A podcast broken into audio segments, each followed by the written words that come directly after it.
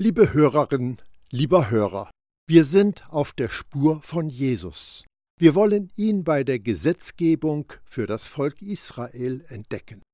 Wir sind mit Mose auf dem Berg Sinai, wo er in Gottes unmittelbarer Nähe ist. Wir, die wir nach Jesus Erlösungswerk am Kreuz leben, dürfen das. Hätten wir damals gelebt, wäre uns der Tod sicher gewesen. So aber können wir dabei sein, wenn Gott sich offenbart. Jahweh, Jahweh, Gott, barmherzig und gnädig, langmütig und reich an Güte und Treue, der Gnade über tausend Generationen hin erweist, der Schuld, Vergehen und Sünde vergibt. 2. Mose 34, die Verse 6 und 7. Als Gott zum zweiten Mal die zehn Gebote auf Steintafeln geschrieben hatte und sie Mose übergab, zeigte er sich als der, der er ist, ein Gott der Barmherzigkeit und Gnade. Als Mose mit Gott redete, begann sein Gesicht mit Gottes Herrlichkeit zu strahlen, da er Gnade im Angesicht des Herrn gefunden hatte. Mit diesem leuchtenden Gesicht, das Gottes Gnade und Barmherzigkeit reflektierte, kam Mose vom Berg herab, und dabei trug er die Steintafeln, die den Maßstab für Gottes Heiligkeit darstellen, in seinen Händen. Wir haben schon hier die Mischung von Gnade und Gesetz. Mose, bloß ein Mensch, konnte Gottes heilige Gebote nur als ein Diener überbringen. Er konnte nicht die Gerechtigkeit bereitstellen, die nötig ist, um sie zu erfüllen. Nur Jesus würde fähig sein, das Gesetz vollkommen zu halten und uns die Gerechtigkeit zu geben, die Gott annehmen kann.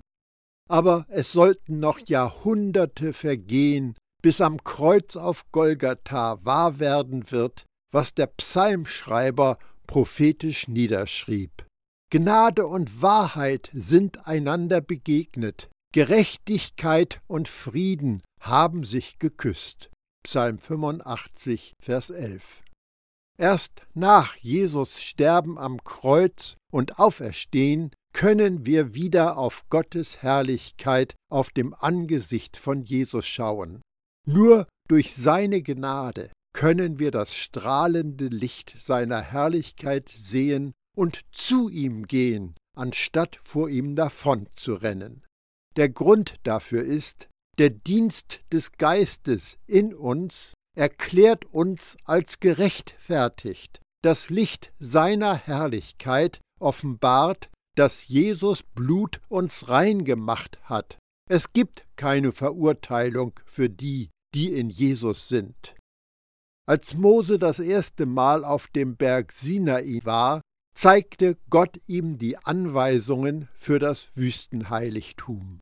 Als Mose zum zweiten Mal auf dem Berg war, gab Gott ihm den Auftrag mit, die beiden Steintafeln mit den zehn Geboten im Allerheiligsten in der Bundeslade unter dem Gnadenstuhl aufzubewahren wo einmal im Jahr am großen Versöhnungstag das Blut eines Opfertieres hingespritzt wurde. Wenn Gott das Blut am Gnadenthron sieht, dann sieht er die Unschuld des Opfers und nicht den Ungehorsam seines Volks. Die zehn Gebote kamen in die Bundeslade unter den Gnadenstuhl, was uns zeigt, was Jakobus so ausdrückt. Barmherzigkeit aber triumphiert über das Gericht. Jakobus 2, Vers 13. Gottes Gnade und Barmherzigkeit triumphiert über das Gesetz, weil Jesus, unser fehlerloses Opfer, uns unsere Sünde weggenommen hat. Gottes Wüstenheiligtum ist eine Offenbarung von Jesus. Der Gnadenstuhl ist Jesus, die Bundeslade ist Jesus, das Opfer ist Jesus, das sündenvertilgende Blut ist von Jesus. Wenn schon der Dienst, der den Menschen die Verurteilung brachte, mit solcher Herrlichkeit ausgestattet war. 2. Korinther 3, Vers 9. Wenn wir Gesetz mit Gnade mischen, schaffen und bekommen wir den Dienst, der Verurteilung bringt. Heutzutage wird in den christlichen Kirchen kein reines Gesetz gepredigt, sondern eine Vermengung von Gnade und Gesetz. Ich war immer davon überzeugt, nicht unter dem Gesetz zu stehen, da ich nicht alle Gesetze des alten Bundes beachtet habe, als da zum Beispiel sind die Beschneidung der männlichen Babys am achten Tag, das Feiern der jüdischen Feste und besonderen Tage, das Steinigen der Übertreter bestimmter Anordnungen, das Opfer von Tieren, um meine Sünden zu sühnen. Die meisten Christen kümmern sich nicht um die Ernährungsregeln des alten Bundes, und sie beachten auch nicht den Sabbat, den Tag vor dem Sonntag, als Ruhetag. Allerdings meinen viele Christen, dass wir aus Gnade erlöst sind, aber nach unserer Rettung müssen wir nach den zehn Geboten oder was man dafür hält, leben, um unsere gerechte Stellung bei Gott zu bewahren. Wie dem auch sei, da sind aber nicht nur zehn Gebote.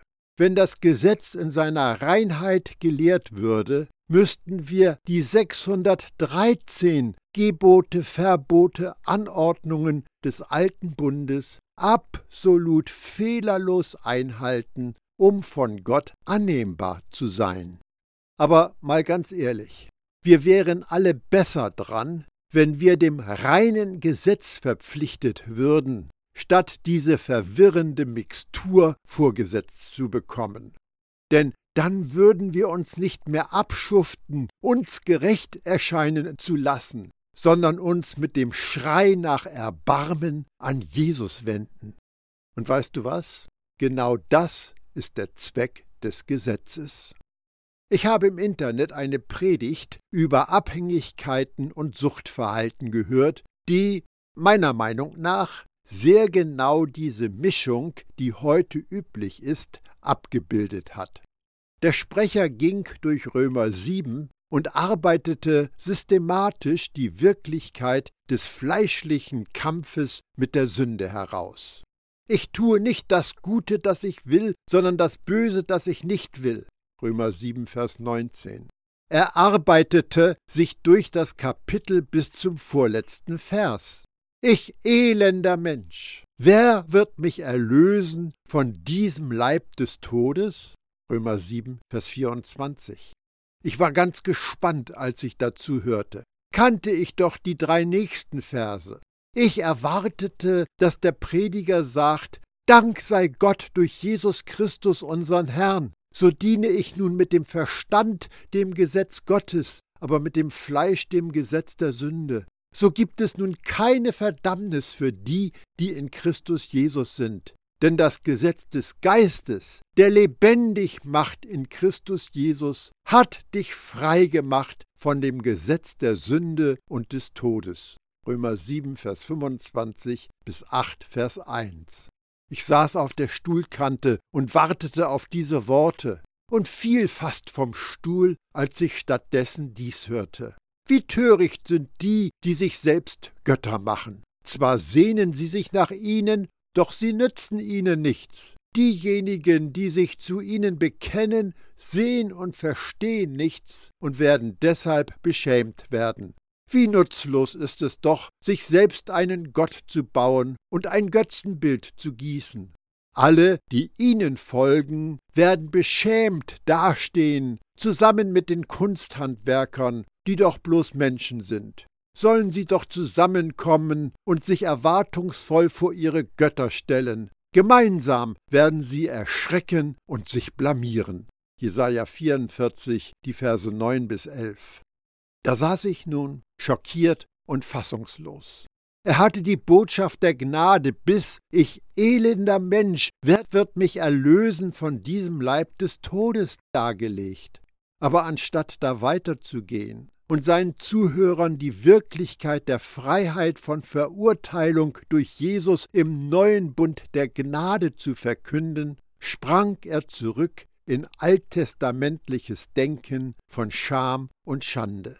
Er führte weiter aus, dass wir Gott unseren Herrn mit ganzem Herzen, ganzer Seele, ganzem Verstand und ganzer Kraft lieben müssen, und dann werden wir Abhängigkeiten und Suchtverhalten überwinden. Ich war erschüttert von diesem krassen Beispiel, wie Gnade und Gesetz vermischt worden sind. Der Prediger hatte gerade, bildlich gesprochen, eine Schlinge um den Hals seiner Zuhörer gelegt. Ja, sie werden sich für eine Zeit mehr Mühe geben, aber wenn sie wieder scheitern, fallen sie tiefer, als sie vorher waren.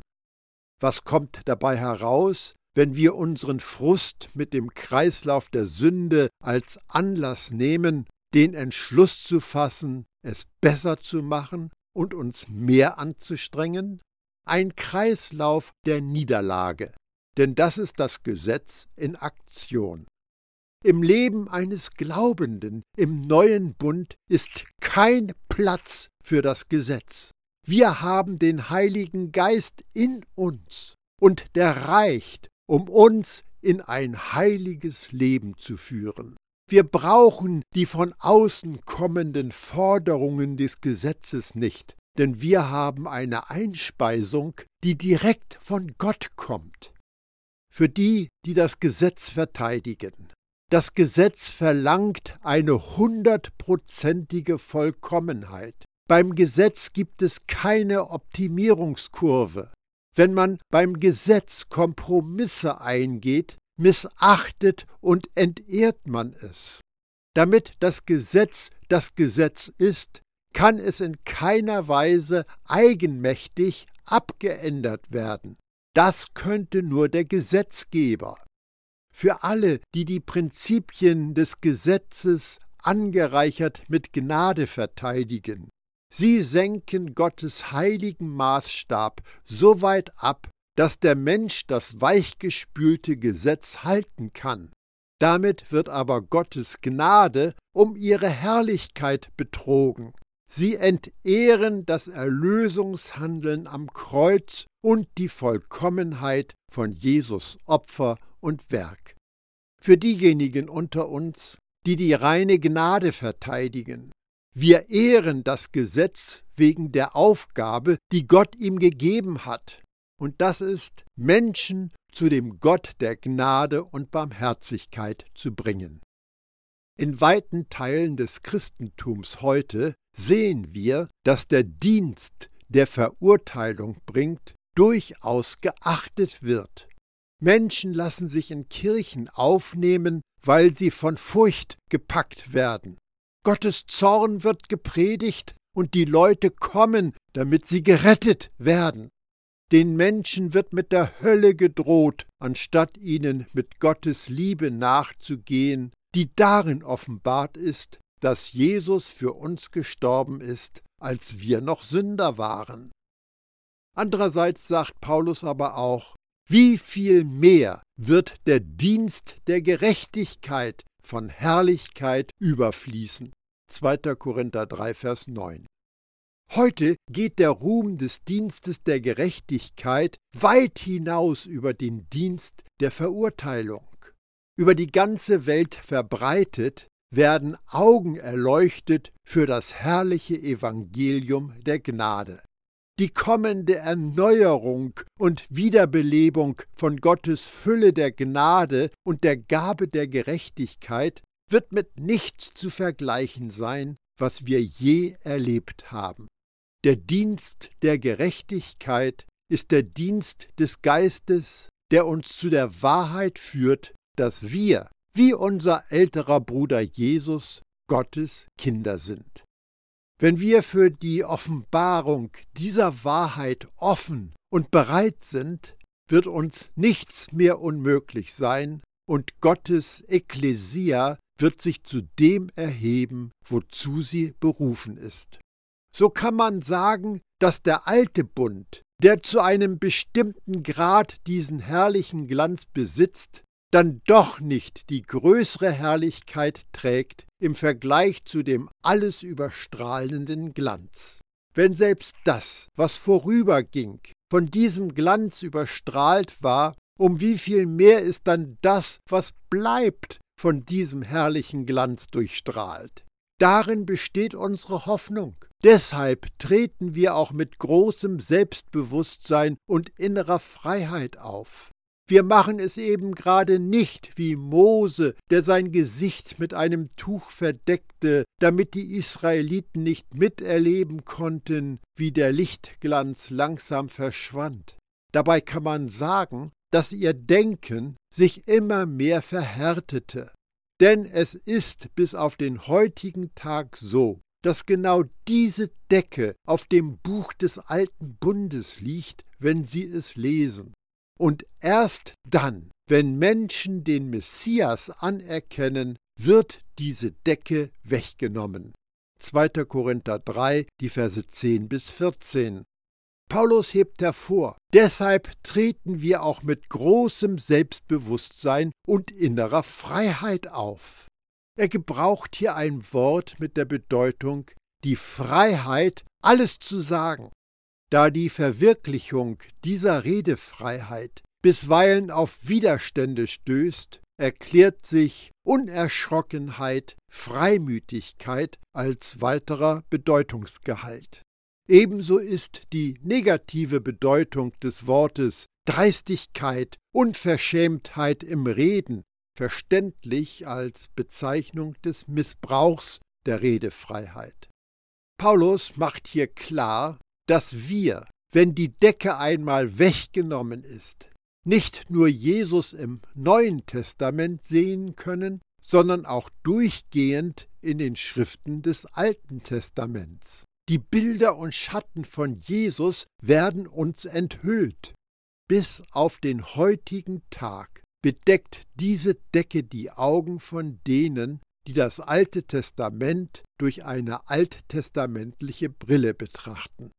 In diesem Zusammenhang müssen wir uns fragen, was diese Decke ist. Es ist die Verurteilung, die vom Gesetz kommt und die sagt, dass man den Anforderungen nicht gerecht wird und daher Strafe verdient und ein Leben unter dem Fluch. Selbst bis heute ist die Denkweise von Menschen wegen dieser Decke verblendet. Sie sehen Jesus nicht in seiner Herrlichkeit und Liebe und Gnade.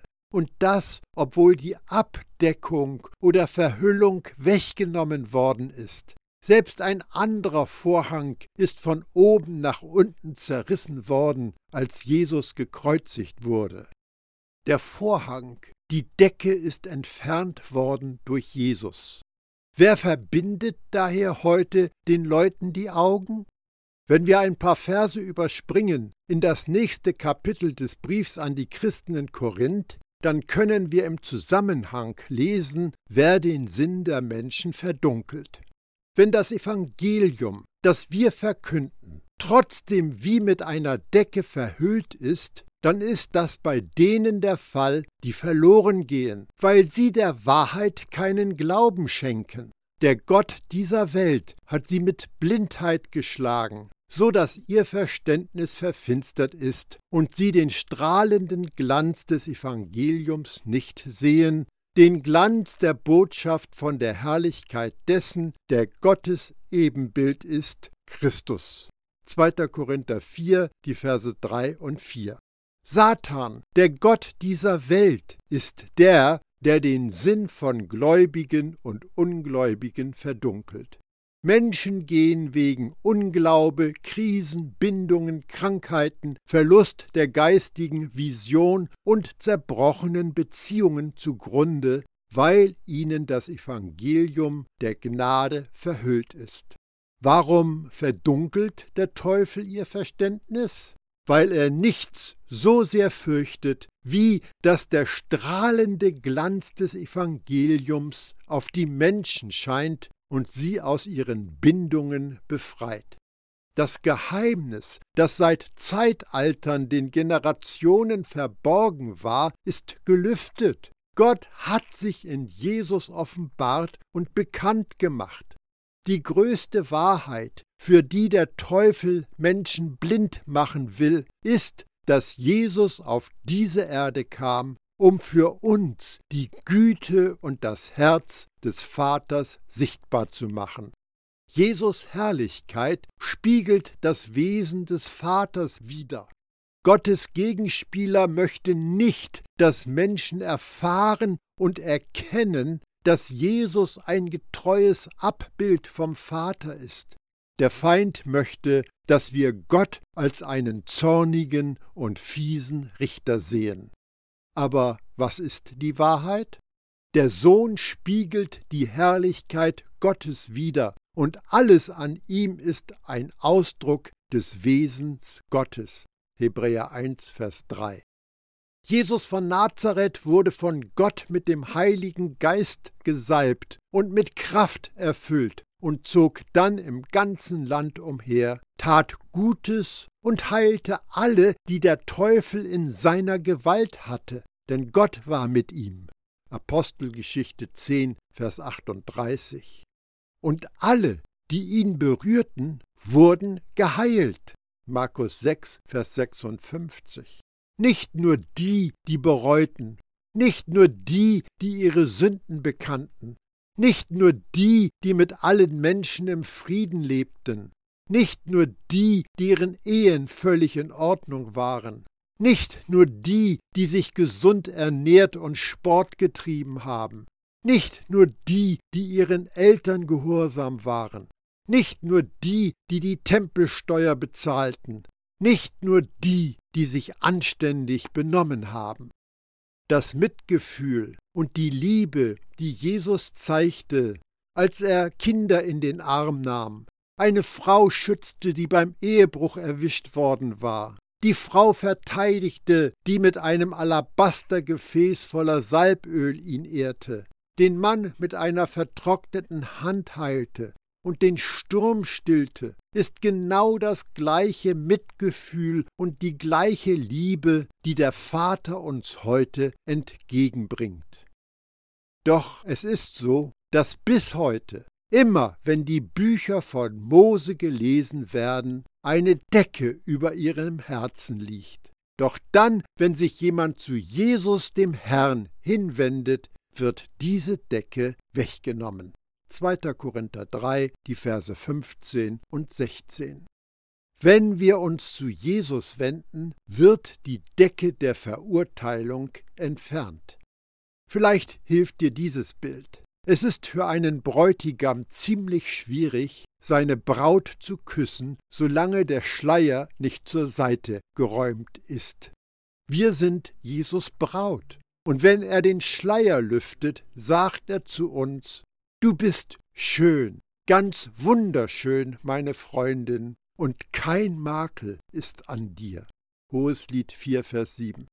Im Hohelied, aus dem dieser Vers genommen ist, ist Sulamit, die vom Bräutigam gesucht wird, ein Bild für Jesus und seine Liebe und seine Hartnäckigkeit, mit der er seiner Braut, seiner Ekklesia nachgeht.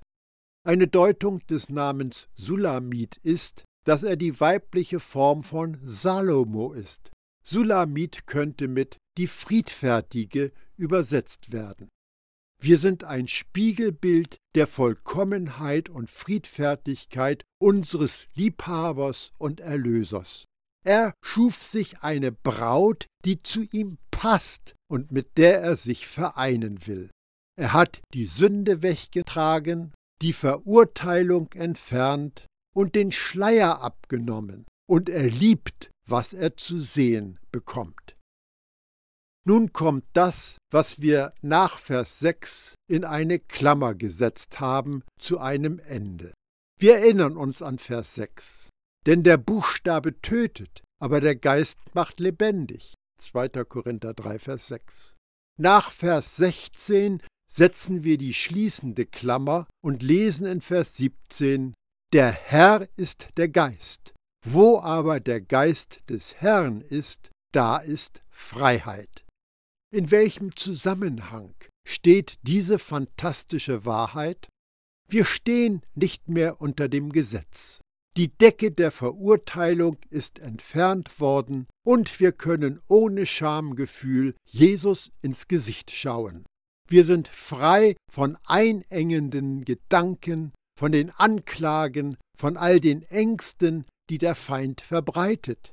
Wir sind unter der Gnade. Das Werk ist vollbracht. Wir sind frei. Wenn wir uns mit der Bibel beschäftigen, sollten wir immer auf den Textzusammenhang achten. Wie viele Christen gibt es, die scheitern, weil sie sich in die geistige Kriegsführung einbringen, Waffen ergreifen, um den Teufel zu besiegen und Bibeltexte zitieren, die sie aus dem Zusammenhang gerissen haben. Die Wurzel alles Bösen in der Welt ist die Verurteilung. Es begann im Garten Eden mit den Feigenblättern und der Scham und wurde später durch das Gesetz verstärkt.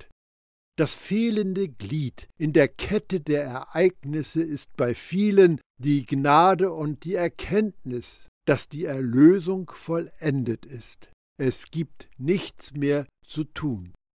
Fromme Dienste, die Befreiung und innere Heilung propagieren, könnten es sich sehr einfach machen, indem sie sich auf die Gnade konzentrierten und die Axt an die Wurzel jedes Problems legten, die Verurteilung. Wir haben in Vers 17 den Satz gelesen, der Herr aber ist der Geist. Das Wort Herr bezieht sich auf den Herrn Jesus, der der Messias ist.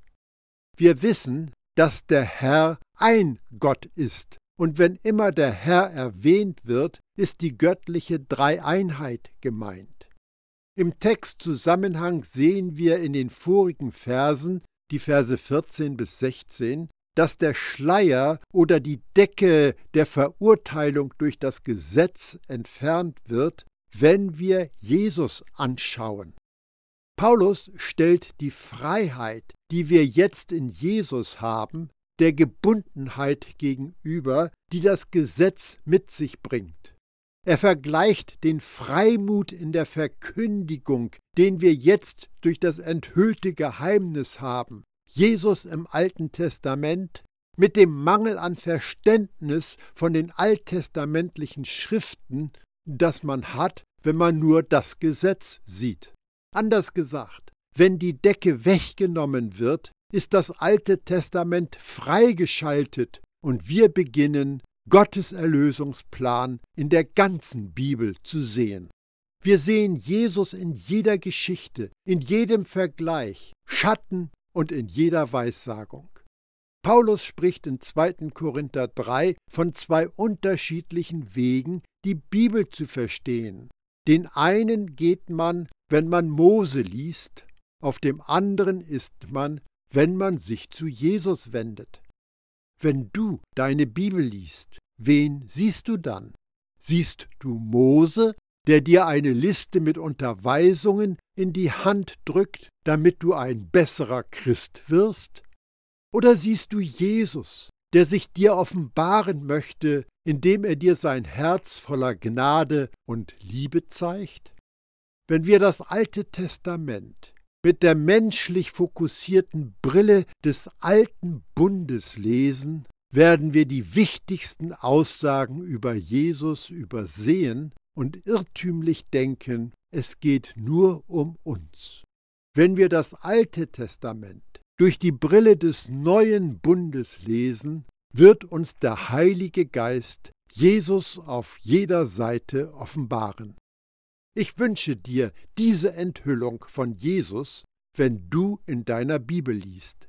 Lass dich einhüllen von Gottes unermesslicher Gnade und Liebe und erlebe seinen Frieden und seine Ruhe in den Wirren unserer Zeit.